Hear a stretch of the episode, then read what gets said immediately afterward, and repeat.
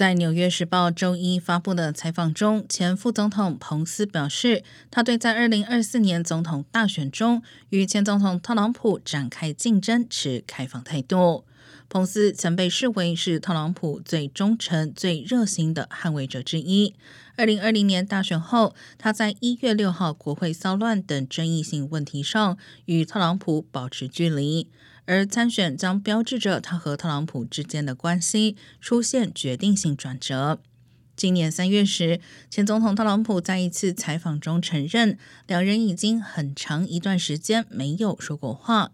他还称，如果参选，不会再次选择彭斯作为他的竞选搭档。